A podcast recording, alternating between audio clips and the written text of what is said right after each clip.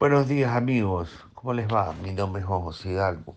Ya me conocen por este programa Criminología para la Paz, a quienes agradezco mucho porque sé que este tema no es un tema muy popular dentro de las redes sociales, más les interesa el tema de salud, entretenimiento, tecnología, economía, pero saben que el tema criminológico, el tema penal, es lo que permite que todo eso se haga posible. No puede haber economía sin paz, no puede haber desarrollo comercial sin paz, como he dicho en otros posts, no puede haber desarrollo de la vida, porque la vida está permanentemente siendo atentada en estos días por el tema de la seguridad, sobre todo en Latinoamérica. En todo caso, pues no es un tema, no trato aquí de, de hacer más importante ciertas ciencias, ¿no? Simplemente trato de ver la importancia y demostrar la importancia de la paz para todos nosotros. Estaba reflexionando un poco sobre lo que está pasando en el mundo, el problema de conflicto entre los palestinos y los israelitas. En definitiva no va a poner ninguna posición. Sin embargo, pues este quiero enfatizar el tema del 7 de octubre. 7 de octubre salieron aparentemente un grupo de personas de Hamas, asesinaron, mataron civiles inocentes, violaron mujeres, acabaron con familias, dispararon indiscriminadamente contra la población y bueno, eh, etcétera, etcétera, cosas que ustedes ya saben. En estos días he estado viendo una serie de videos eh, sobre los... He, he, consultado varios canales de televisión de Latinoamérica en YouTube y he visto la violencia que hay en Perú con relación a los venezolanos, la cantidad de muertos que hemos tenido en, en, Ecuador. Nosotros tenemos zonas peligrosas como Guayaquil, Durán, Esmeraldas, donde si sumamos tenemos casi 70 muertes promedio eh, al, al, día, a la semana, un nivel de femicidio enorme, un nivel de asesinatos relacionados con la extorsión enorme. Y yo me pregunto, ¿en Latinoamérica no vivimos terrorismo? Un terrorismo que nos agobia, que nos aplasta, que nos quita la oportunidad de avanzar, que provoca más violencia. Acabo de ver eh, a un hombre quemado en una ciudad nuestra eh, porque lo agarraron siendo extorsionador, vacunador, como le llamen. Eh, nosotros no somos retenidos, no somos rehenes de la delincuencia. Cuando tú sales de un centro comercial, te agarran y te llevan secuestrado para llamar a tu familia y pedir rescate? Creo que sí. Creo que aunque el acto jamás es terrible, lo que pasa en las Américas no, no, no varía mucho.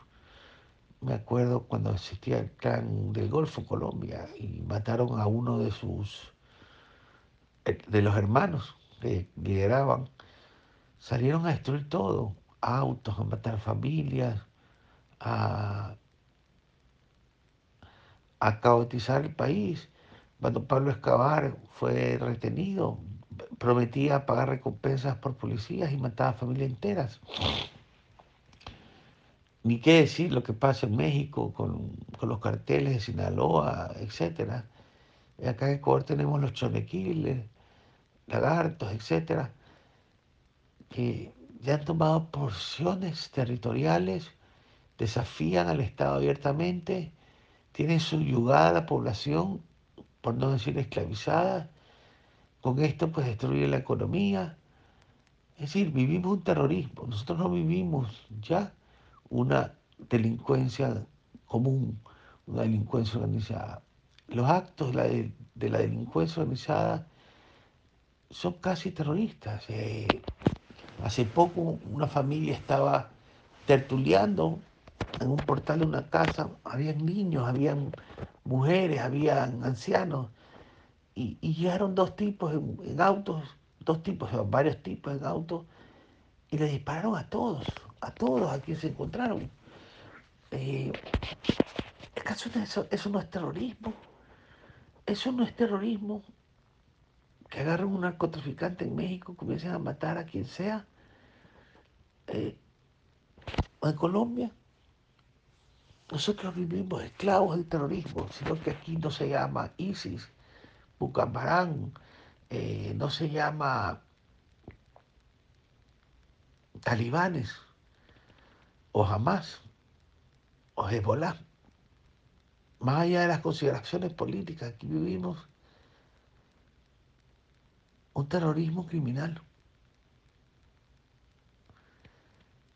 Un terrorismo criminal que nos tiene subyugados, que nos ha cortado la libertad, que impide el desarrollo económico, que corrompe, que corrompe las instituciones y se las toma, y que al final del día nos, violenta la paz. En el medio, cientos y cientos, en toda Latinoamérica que mueren, son asesinados, lesionados. Estamos presos de la violencia y en un modo de supervivencia. Tenemos que crear una cultura nueva, una cultura propia, una cultura guiada por la justicia y la paz, pero que provenga de nosotros mismos. Basta de modelos extranjeros, de doctrinas extranjeras que no nos han llevado a ninguna parte, más que a polarizarnos y a ser violentos.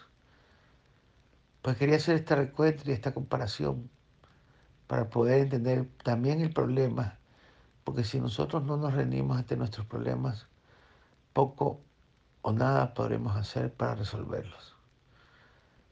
Espero que algún día podamos expandir esta idea de paz que yo tengo, este derecho a la vida, este derecho a la paz, y podamos concretar ciertas soluciones que son necesarias y vitales en este momento para el desarrollo de nuestros pueblos. Un abrazo amigos disculpa empezar así la semana, pero yo todavía tengo la esperanza de lograr hacer las cosas de forma distinta. Locura es poder pensar que cambiaremos haciendo lo mismo.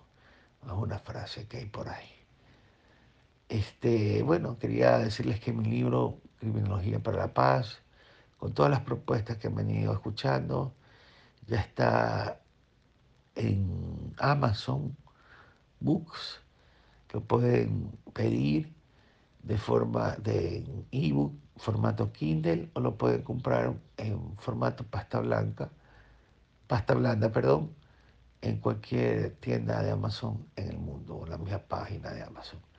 Espero que les agrade el libro. Este libro sirve para financiar eh, soluciones a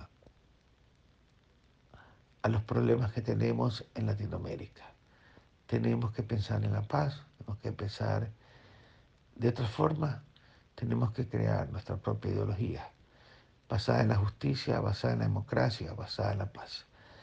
Que Dios los bendiga y para el que no es creyente, que el universo lo bendiga. Eh, un abrazo, se los quiere mucho. Adiós.